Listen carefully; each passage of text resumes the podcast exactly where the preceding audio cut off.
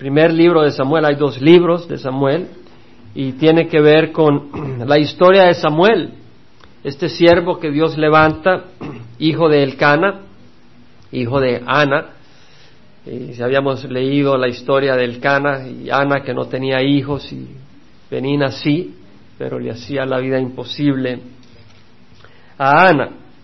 Y, pero Dios la bendijo y Ana tuvo a Samuel y tres hijos más y dos hijas. Y vemos cómo se gozó Ana, dedicó a Samuel al, servicio del Señor, lo llevó al templo, al tabernáculo y leímos cómo Ana se regocijó en el Señor. Dios había respondido a esa necesidad de su corazón, ese deseo, y eh, había sido tan bendecida que en, lugar de solo regocijarse en su hijo, se regocijó en Dios al darse cuenta que realmente Dios no se había olvidado de ella, que Dios estaba ahí y que Dios la amaba y que estaba en las manos de Dios y Dios escuchaba sus plegarias. Eh, ahora vamos a pasar a otros aspectos eh, que este libro nos enseña. Una de las cosas eh, que vamos a seguir viendo a lo largo de este libro, como a lo largo del resto de las escrituras, es que Dios es soberano. Y así vemos cómo Samuel, que quiere decir oído por Dios, es la respuesta a la oración de Ana, pero Dios la había llevado a Ana a una situación de quebrantamiento. Y de ese quebrantamiento el Señor levanta a un gran siervo de Dios. De ese quebrantamiento el Señor levanta, vamos a leer, a un hombre que dirige espiritualmente a su pueblo. De ese quebrantamiento, de las cenizas, por decirlo así, levanta el Señor bendición. Y muchas veces el Señor nos lleva a nosotros a quebrantamiento para levantar bendición. De hecho, sin quebrantamiento, sin arrepentimiento, no hay bendición en tu corazón. Porque el Señor entra únicamente en los corazones quebrantados, no en los corazones con orgullo. Y sabemos, como hemos estudiado, que Dios va trabajando en nuestras vidas, como dice en Efesios, creados en Cristo Jesús somos, para hacer buenas obras las cuales Dios preparó de antemano para que anduviéramos en ellas. Dios ha preparado de antemano, Dios tiene un plan para nuestras vidas. Un plan como lo tenía para Sansón, aunque Sansón malogró las oportunidades que tenía por dejarse guiar por la carne y no por el espíritu. Eh, Pablo también, como hemos leído, sabía que era escogido, que Dios tenía un plan para su vida. Él pudo darse cuenta cuando iba camino a Damasco y cayó del caballo y, le dice, Saulo, Saulo, ¿por qué me persigues? Dura cosa es dar cosas contra el aguijón. Y Pablo se dio cuenta de que Dios lo había escogido para ser una voz para los gentiles y ante reyes declarar a Cristo. Y así como ellos, tú y yo somos escogidos y yo espero que tú entiendas que Dios tiene un propósito para tu vida, un propósito personal. Eh, no es un propósito para Calvary Chapel Emanuel, nuestra congregación de Orange, que así se llama oficialmente, ya estamos en ese proceso. Eh, pero individualmente, como persona, el Señor tiene un plan para ti y Dios te ha creado con un propósito hermoso. Ahora vemos acá en Primera de Samuel capítulo 2 versículo 12 de que mientras Samuel servía en el templo del Señor, los hijos de Elí eran hombres indignos. Estos eran sacerdotes, Ofni y Pineas. Eran, en 1.3 es donde leemos los nombres de ellos, Ofni y Finés. Estaba enseñando en, inglés en la mañana, hoy se me confundieron los nombres en inglés y en español. Pero Ofni y Finés están eh, estos eh, dos hombres que eran sacerdotes en el templo de Dios. Y vemos que dice, eran hombres indignos, no conocían a Jehová, ni la costumbre de los sacerdotes con el pueblo. ¡Wow! Aquí es para despertarse. Estos hombres eran sacerdotes. Estos hombres eran hijos de Elí, el sumo sacerdote. Estos hombres sabían que el nombre de Dios es Jehová. Estos hombres sabían intelectualmente la ley ceremonial lo que había que ser, el incienso que había que quemar, los sacrificios que había que ofrecer. Sabían la historia de Israel, del pueblo de Dios. Conocían del nombre de Dios, pero no conocían el nombre de Dios. Conocían de Dios, pero no conocían a Dios. Y hay una gran diferencia. Muchos de ustedes tal vez dicen, ¿qué tal les fue en las montañas? Pues yo puedo enseñar fotos, de hecho traje y espero sacarlas de mi, de mi bolsa de traje para que puedan disfrutar, pero ustedes verán las fotos, los que no estuvieron, y dirán qué bonito, pero no puede experimentar lo que nosotros experimentamos, a menos que haya estado ahí. Realmente desde que fuimos llegando, subiendo por el paisaje, se veían las montañas, se veían los árboles, las rocas, y, al llegar a ese prado verde y el espíritu de armonía y de unidad que se sentía y todo el mundo moviendo mesas y sudando y disfrutando esa experiencia y sentir la brisa.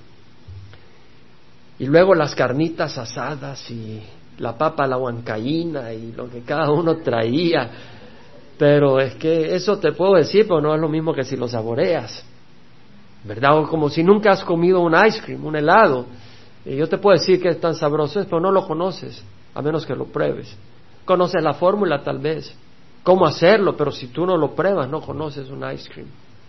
Y los hijos de Eli, Ofni y Finés, conocían de Dios, pero no conocían a Dios. Yo por muchos años conocía de Dios, pero no era conocido de Dios ni conocía a Dios. Y hay una gran diferencia. El Señor Jesucristo habla sobre eso.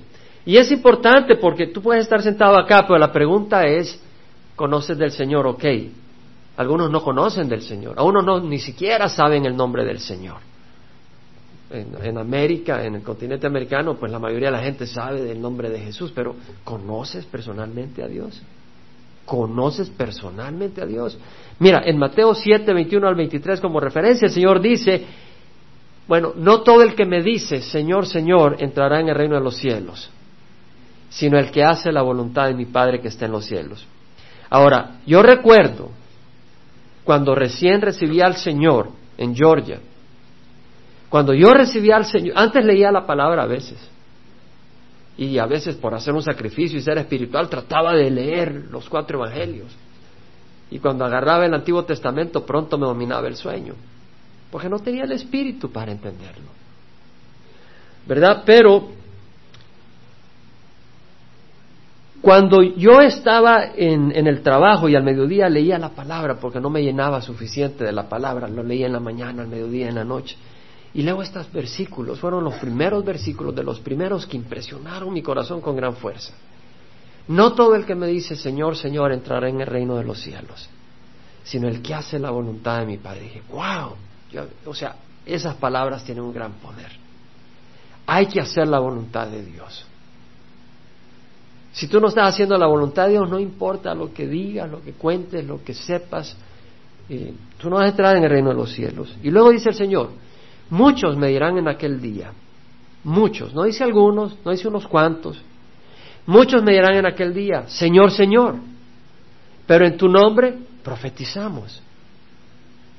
Y en tu nombre echamos fuera demonios. Y en tu nombre hicimos muchos milagros.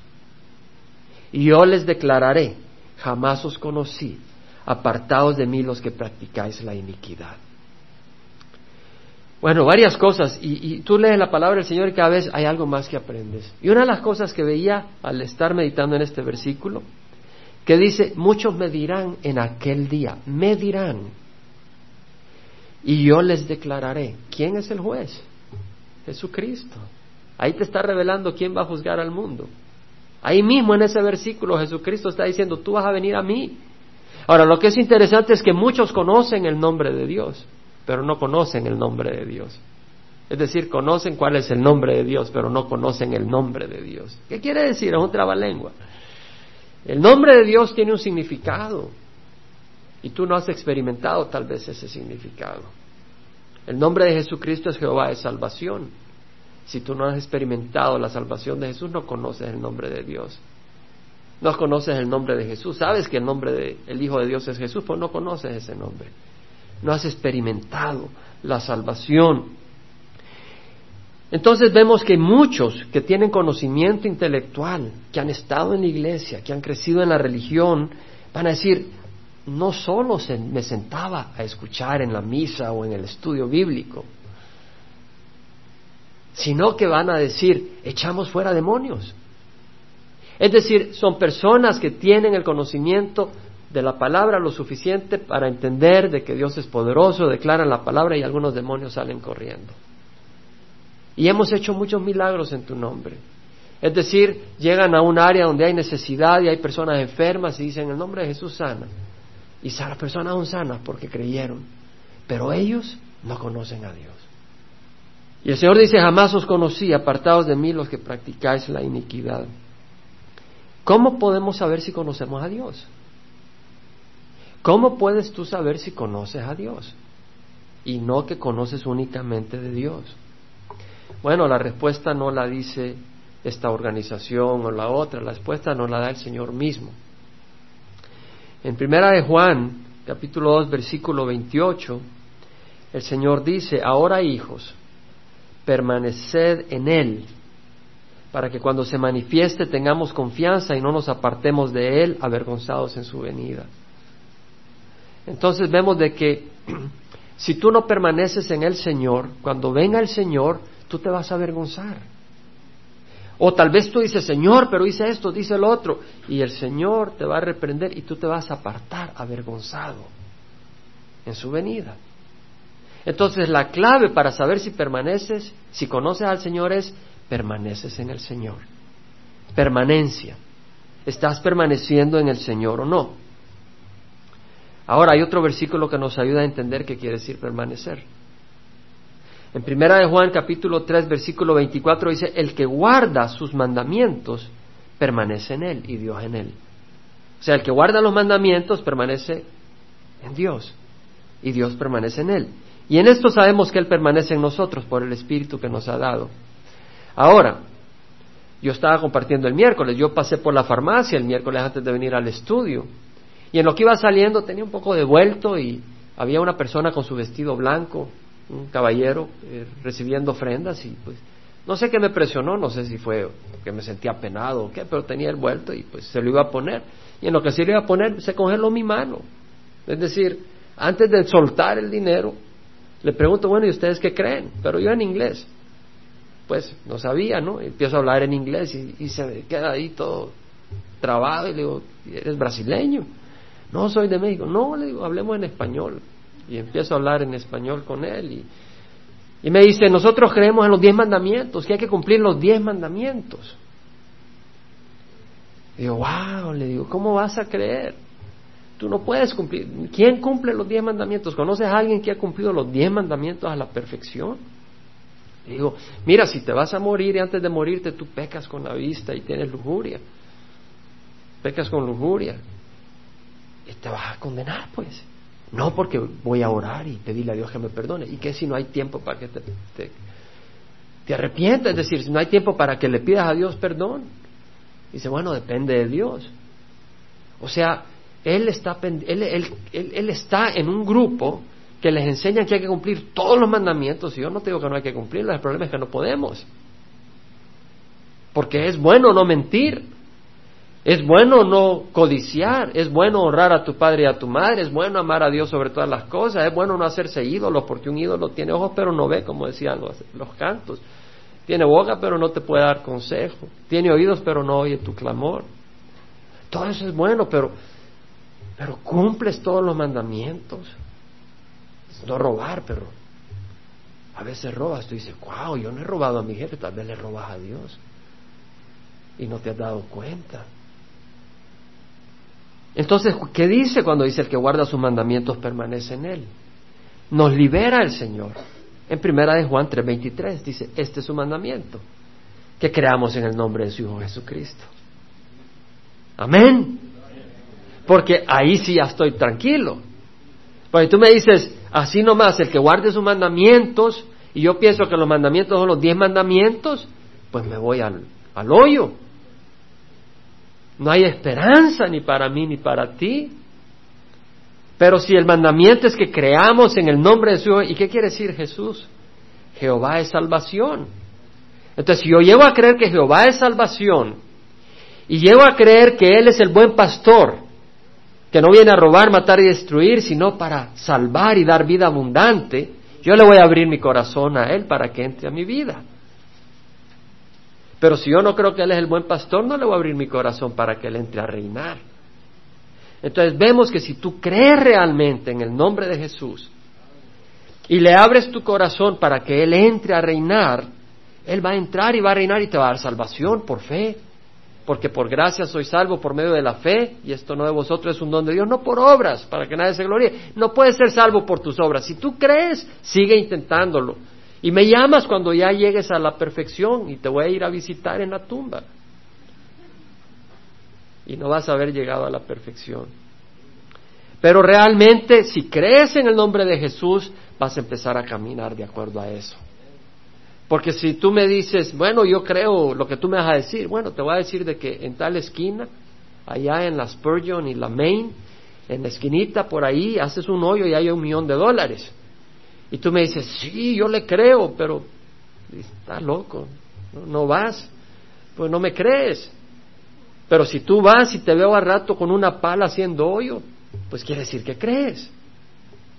Entonces, si tú crees que Jesús es el Hijo de Dios, tú vas a seguirle y vas a buscar su palabra y vas a escuchar su voz. Bueno, este es su mandamiento, que creamos en el nombre de su Hijo Jesucristo y que nos amemos unos a otros como Él nos ha mandado. O sea, son dos aspectos. Uno, creer en el nombre de Jesús y el segundo, ¿cuál es el fruto? De amarnos unos a otros. No dice comernos, no dice de odiarnos, no dice rechazarnos, sino de amarnos unos a otros.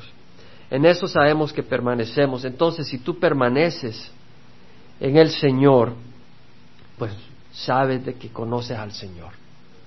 Si tú estás caminando en su palabra, sabes que eh, perteneces al Señor. Ahora vamos a seguir en 1 Samuel capítulo 2, porque solo cubrimos un, versículo y medio y pues queremos avanzar un poco más dice de que cuando algún hombre ofrecía sacrificio venía el criado del sacerdote con un tenedor de tres dientes en su mano mientras se cocía la carne. 1 Samuel 2.3.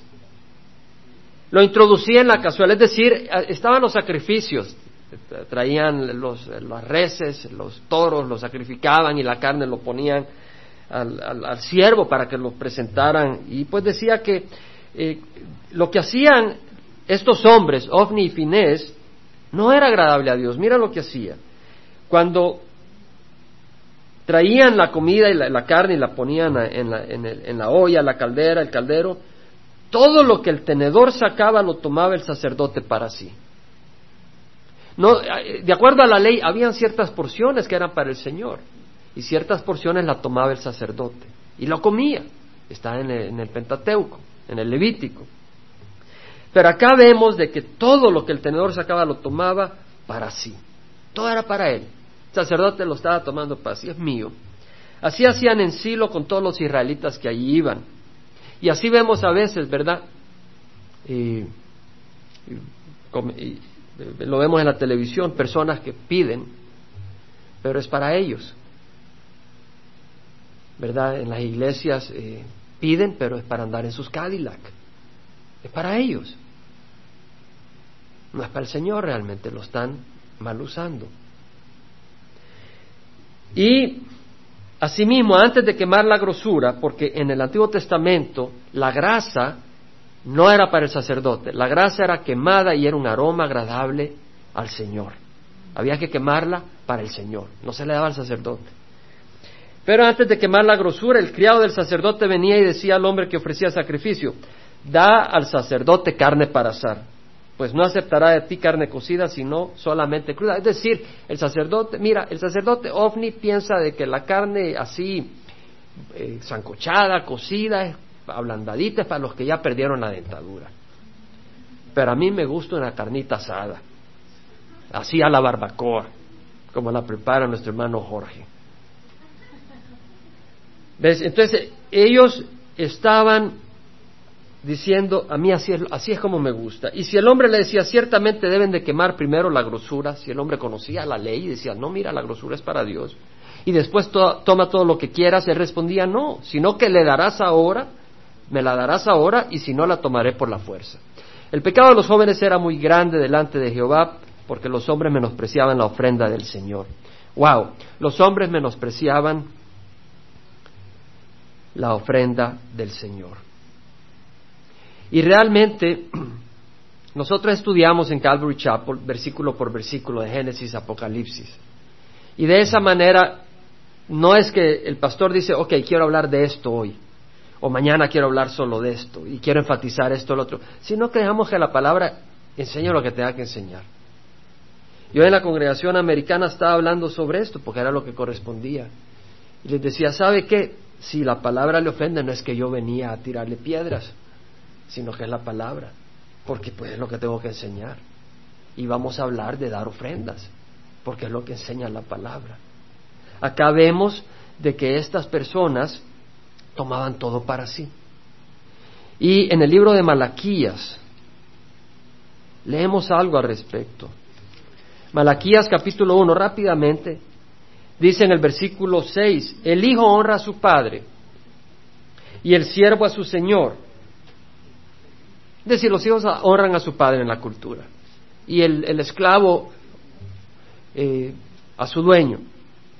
Pero si yo soy padre, dice Dios, ¿dónde está mi honor? Y si yo soy Señor, ¿dónde está mi temor? Dice Jehová de los ejércitos a vosotros, sacerdotes, que menospreciáis mi nombre. Pero vosotros decís, ¿en qué hemos menospreciado tu nombre?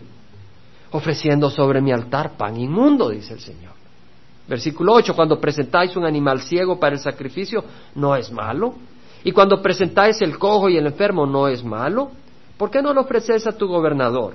¿Se agradaría de ti o te recibiría con benignidad? Dice Jehová de los ejércitos. Es decir, venía el pueblo y pues los que tenían ganado, cada, cada diez cabezas de ganado, una para el Señor, cada diez, pero si ese año habían tenido mil cabezas de ganado, pues cien para el Señor, pero las cien que agarraban eran las quebradas, las enfermas, las raquíticas, esas eran las que escogían para el Señor. Y el Señor dice, bueno, imagínate que viene el gobernador, tú le vas a dar algo podrido, algo que no sirve, le vas a dar lo mejor. Si llega el presidente a tu casa, pues le vas a, le vas a hacer los mejores taquitos, no le vas a dar carne podrida, lo vas a atender con dignidad. Y el Señor dice, bueno, ¿y a mí por qué me das lo que te sobra? ¿Por qué me das a ti lo que ya no te sirve? El capítulo 3 dice, el versículo 8, ¿robará el hombre a Dios? Pues vosotros me estáis robando, pero si en que te hemos robado, en los diezmos y en las ofrendas. Ay, hermano, hoy sí me tocó la bolsa. Nadie se ríe. Trae todo el diezmo al alfolí para que haya alimento en mi casa y ponedme ahora a prueba en esto, dice Jehová de los ejércitos. Si no, os abriré la ventana del cielo y derramaré para vosotros bendición hasta que sobreabunde. Ahora, lo mencionamos, creo yo, el domingo pasado. No des para recibir.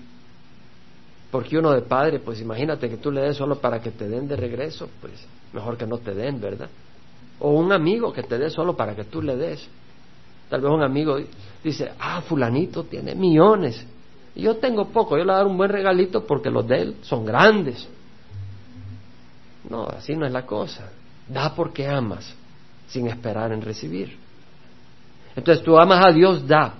Entonces, Dice el Señor, en el Antiguo Testamento se el diezmo, se alimentaba con ello a los sacerdotes, a los levitas. Y también en el Nuevo Testamento vemos, porque tú dices, bueno, pero en el Nuevo Testamento ya no estamos bajo la ley. Y el problema es que muchos dicen, no estamos bajo la ley para no darle nada al Señor. Pero si tú amas al Señor, Él va a ser Señor también de tu billetera. ¿Verdad? Pero el Señor nos habla en 2 Corintios capítulo 9,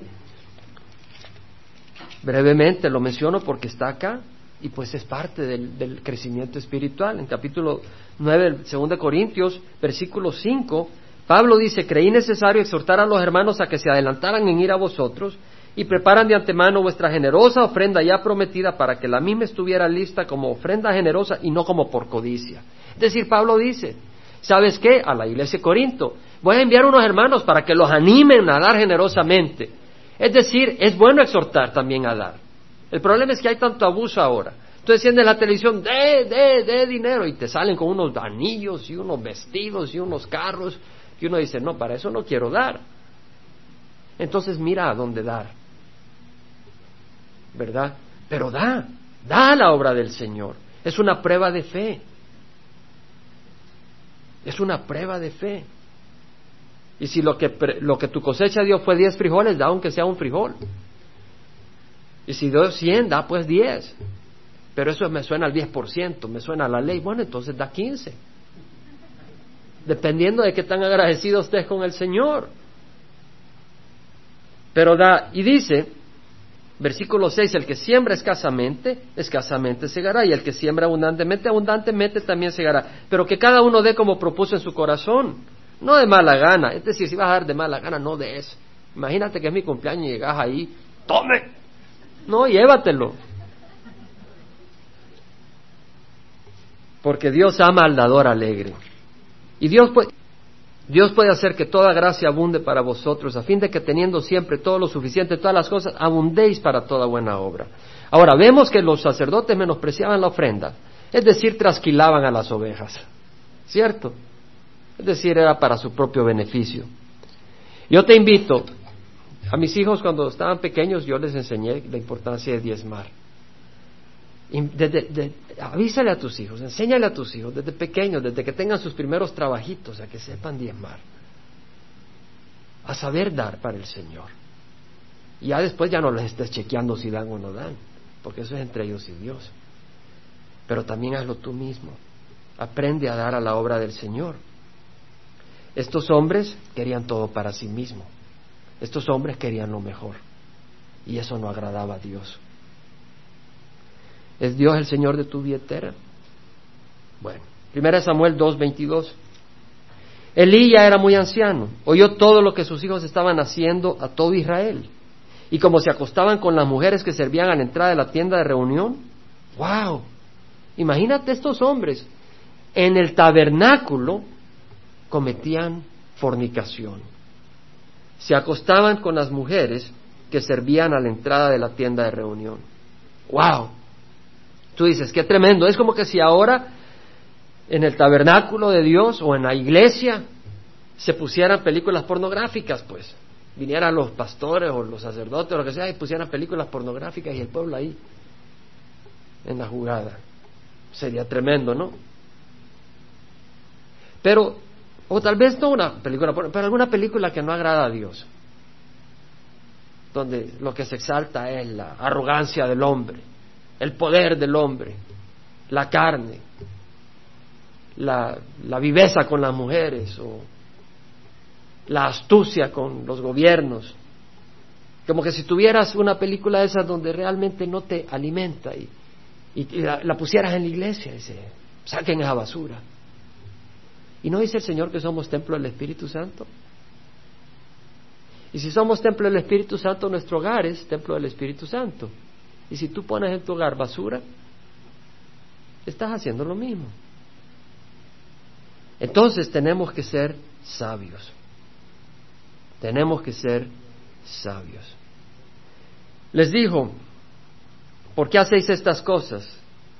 El, el papá Elí le dice a sus hijos, ¿por qué hacéis estas cosas, las cosas malas de que oigo hablar a todo este pueblo?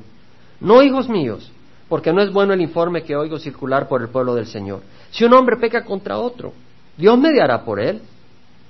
Es decir, si tú ofendes a tu hermano, tú puedes decirle, Dios, perdóname, la regué, y Dios va a perdonarte. Cristo va a mediar por ti. Pero si un hombre peca contra Dios, ¿quién intercederá por él? Si tú desafías a Dios, ¿a quién tienes para que te ayude, mi amigo?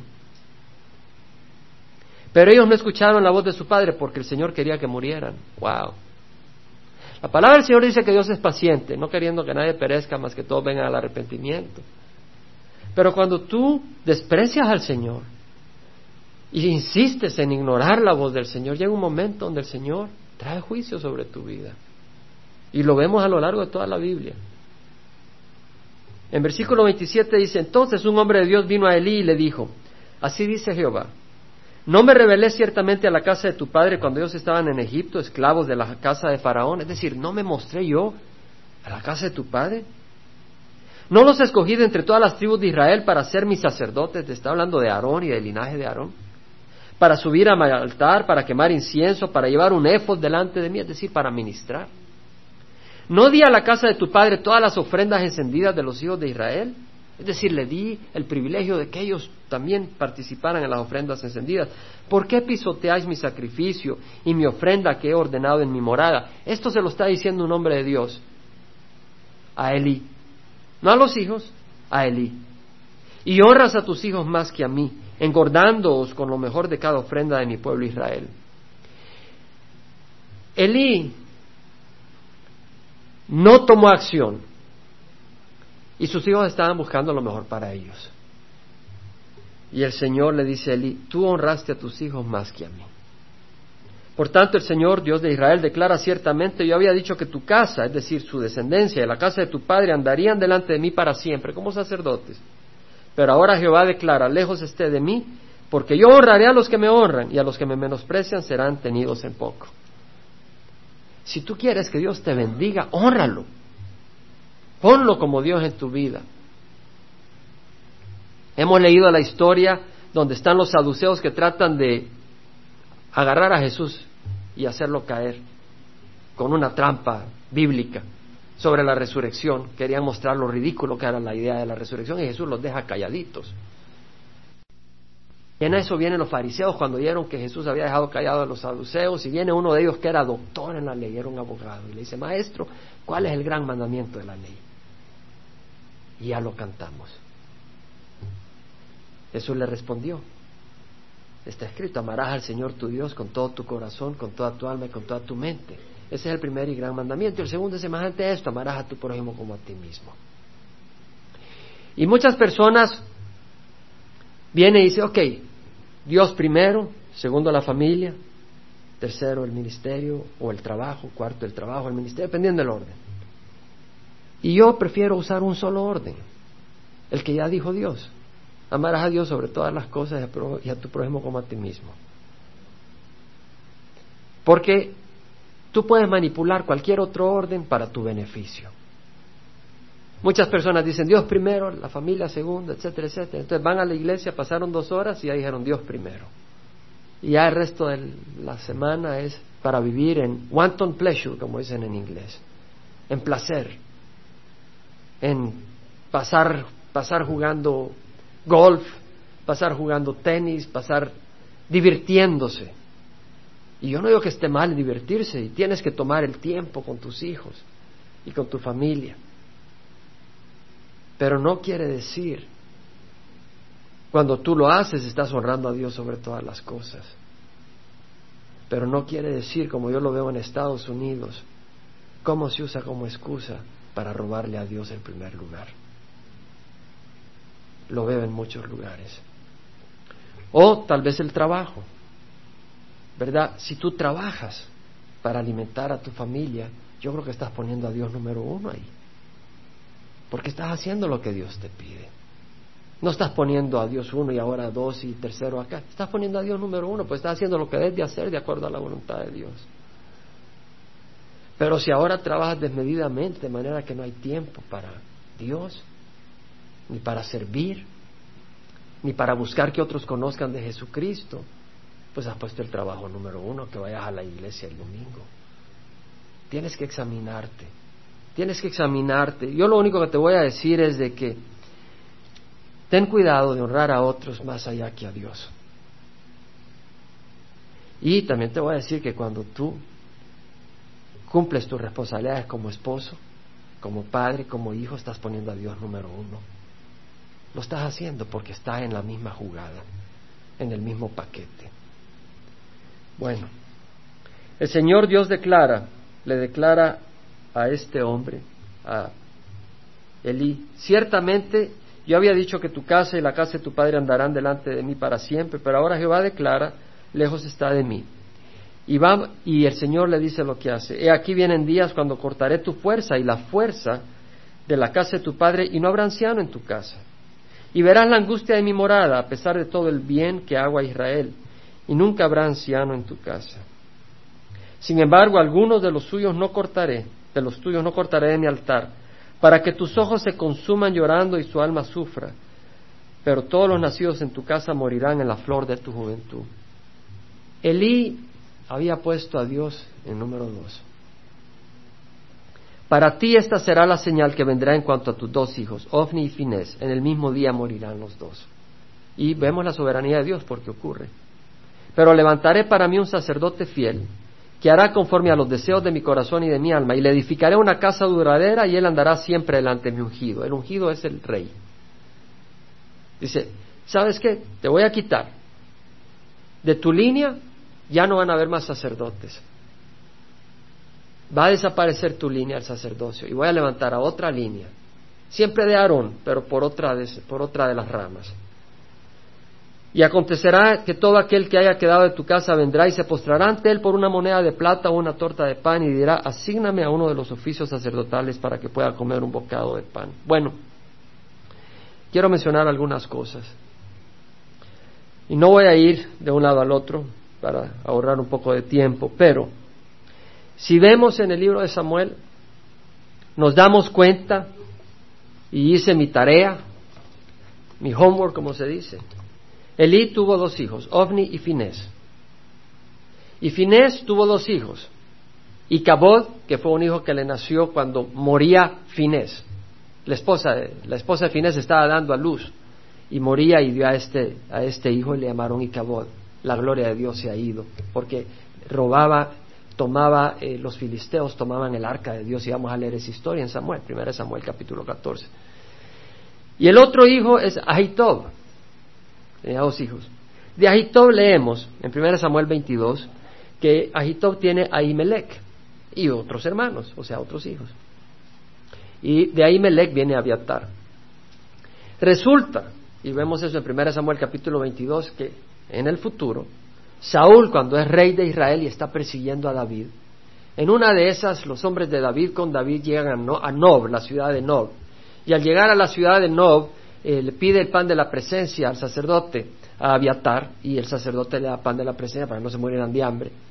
Y ahí había un hombre, Dog Edomita, que llega a donde Saúl y le cuenta a Saúl de que el sacerdote Abiatar le había dado de comer, le había dado la espada de Goliat a David entonces Saúl piensa de que Abiatar ha conspirado con David contra Saúl y manda a traer a toda la gente de, de a todos los sacerdotes descendientes de Elí, y los mata. Mueren 85 plus. El único que se logra escapar es Abiatar. Y de ahí manda a matar a todos los niños, a las mujeres de Nob. De manera que el único que se salva del linaje de Elí es Abiatar, que llega a ser sumo sacerdote en los días de David. Pero este Abiatar mete las patas. Y cuando ya David está muy viejo y va a designar un sucesor, uno de los hijos de David se autodenomina rey, se autonomina rey. Y a quien Dios había levantado era a Salomón. Entonces viene David y rápidamente proclama a Salomón como rey, pero Abiatar había apoyado al otro hijo de David había jugado mal, había conspirado contra la, voluntad de Dios. Entonces viene, viene Salomón y quita a Abiatar de sumo sacerdote y pone a Sadoc, que es otro linaje. Y cuando llegas a ver el árbol genealógico de los sacerdotes, a partir de Aarón, no ves el nombre de Eli. Es decir, porque van apareciendo las ramas, van apareciendo los sacerdotes, pero la rama de Elí desaparece, es truncada. Y no es por ahí donde sigue el sacerdocio. Así que esa rama no aparece. Aparece el tronco que va bajando a otros sacerdotes. Entonces, lo que te quiero decir es de que Elí no honró a Dios y Dios no honró a Elí. No apareció en el linaje de sumos sacerdotes en la cronología. Y si tú quieres que tu nombre esté en el libro de la vida, honra a Dios sobre todas las cosas. Dice el versículo 35 de 1 Samuel 2, levantaré para mí un sacerdote fiel y él andará siempre delante de mi ungido. Yo te invito a que seas un sacerdote fiel. Dice, oh, sacerdote, yo no tengo la túnica. En el Nuevo Testamento el Señor dice que todos los que hemos recibido a Cristo somos sacerdotes. Así lo dice claramente. Y en 1 de Pedro capítulo 2, versículo 9, Primera de Pedro, capítulo 2, versículo 9 dice, sois linaje escogido, real sacerdocio, somos sacerdotes, nación santa, pueblo adquirido para posesión de Dios, no para nosotros mismos, sino le pertenecemos a Dios, a fin de que anunciéis las virtudes de aquel que os llamó de las tinieblas a su luz admirable. Entonces, ¿vamos a ser sacerdotes fieles o no? Un sacerdote fiel vive para su Señor. Un sacerdote fiel No es que vaya a la iglesia o no vaya a la iglesia, vive para Dios. Eso es lo que hace que un sacerdote sea fiel. Y luego dice, le edificaré una casa duradera, es decir, permanecerá. El Señor dice, no améis al mundo ni las cosas que están en el mundo. Porque las cosas del mundo, la pasión de la carne, la pasión de los ojos, la arrogancia de la vida, pasan. Pero el que hace la voluntad de Dios permanece para siempre. Puedes ir a Primera de Juan, capítulo 2. Versículo 15. Nos vamos a parar. Voy a invitar a Laura que pase. No améis al mundo ni las cosas que están en el mundo. Si alguno ama al mundo, el amor del Padre no está en él. Porque todo lo que hay en el mundo, la pasión de la carne, la pasión de los ojos, la arrogancia de la vida, no proviene del Padre, sino del mundo. Y el mundo pasa y también sus pasiones, pero el que hace la voluntad de Dios permanece para siempre. Hoy en la mañana, cuando estaba dando este mensaje, vi a unas personas molestas. Estaban molestas, a un par de personas. Y los vi bien inquietos y ofendidos. Y me podía dar cuenta que la palabra de Dios a veces ofende. Pero sabes qué? Si venimos a Jesucristo, en vez de resistir a Jesucristo, vamos a probar algo muy hermoso. Te voy a invitar a que cierres los ojos. Empezamos el estudio diciendo conoces a Dios. Yo te pido que cierres los ojos. Nadie te va a quitar la billetera, no te preocupes. Si no tienes seguridad que conoces a Dios, hoy puedes tener seguridad tienes seguridad absoluta que conoces a Dios, tú me dices, bueno, pero no he estado caminando en la voluntad de Dios. Quiere decir que tal vez no conoces a Dios, pero lo puedes conocer hoy. Todo lo que tienes que hacer es pedirle perdón por tus pecados y pedir que Él entre a tu vida. Ahí donde estás, no tienes que levantar la mano. Ahí donde estás, si quieres conocer a Dios, quieres que Él reine en tu vida, quieres que Él sea rey de tu vida, pídele ahí donde estás que Él entre y que te perdone los pecados. Por supuesto que si lo pides de corazón, después no te vas a avergonzar de Él. Cuando yo recibí a Cristo no me podía avergonzar de mi Señor. Porque al conocerlo te das cuenta de lo grandioso que es Él. Ahí donde estás, ora conmigo si quieres recibir a Cristo. Señor Santo, perdona mis pecados. Hoy recibo a Jesucristo como mi Señor y mi Salvador. Creo que tu sangre preciosa es poderosa para limpiarme. Y creo que tu amor es grandioso y que me amas, porque así dice tu palabra. De tal manera amó Dios al mundo que dio a su Hijo único, para que todo el que crea en Él no se pierda, mas tenga vida eterna. Señor, hoy te recibo como mi Señor y mi Salvador. Dame tu Santo Espíritu para caminar en tu luz. Si tú has orado de corazón, Cristo ha entrado en tu corazón y tienes vida nueva. Y te invito a que estudies la palabra, te reúnas en una congregación, nuestra congregación está abierta para ti, y camines en el amor de Cristo. Y si pecas, como todos a veces fallamos, solo tienes que venir a Él directamente y pedirle perdón. Y Él te perdona. Ahora yo te voy a hacer invitación a todos los de la congregación a que le pidamos al Señor que sea Señor de nuestras finanzas y de nuestro tiempo, y que nos ayude a hacerlo a Él Señor de nuestro tiempo. Ahora, si tú dices, oh, aquí me están extorsionando para estar mal, no. ¿Sabes quién fue el mendigo? El que no honró al Señor. Leímos de que dijo la palabra del Señor que sus hijos iban a mendigarle a un sacerdote fiel que era Sadoc. No. Dios no hace mendigos a los que son generosos para Él. Él no es un mal Dios. Él te ama. Padre, danos, Señor, entendimiento para que tú reines sobre nuestras finanzas, sobre nuestro tiempo, sobre nuestros recursos. Y danos sabiduría para ponerlos a donde deben de ponerse, para que sean usados para tu gloria no para engordar ladrones, sino para tu gloria y para toda tu obra, Señor.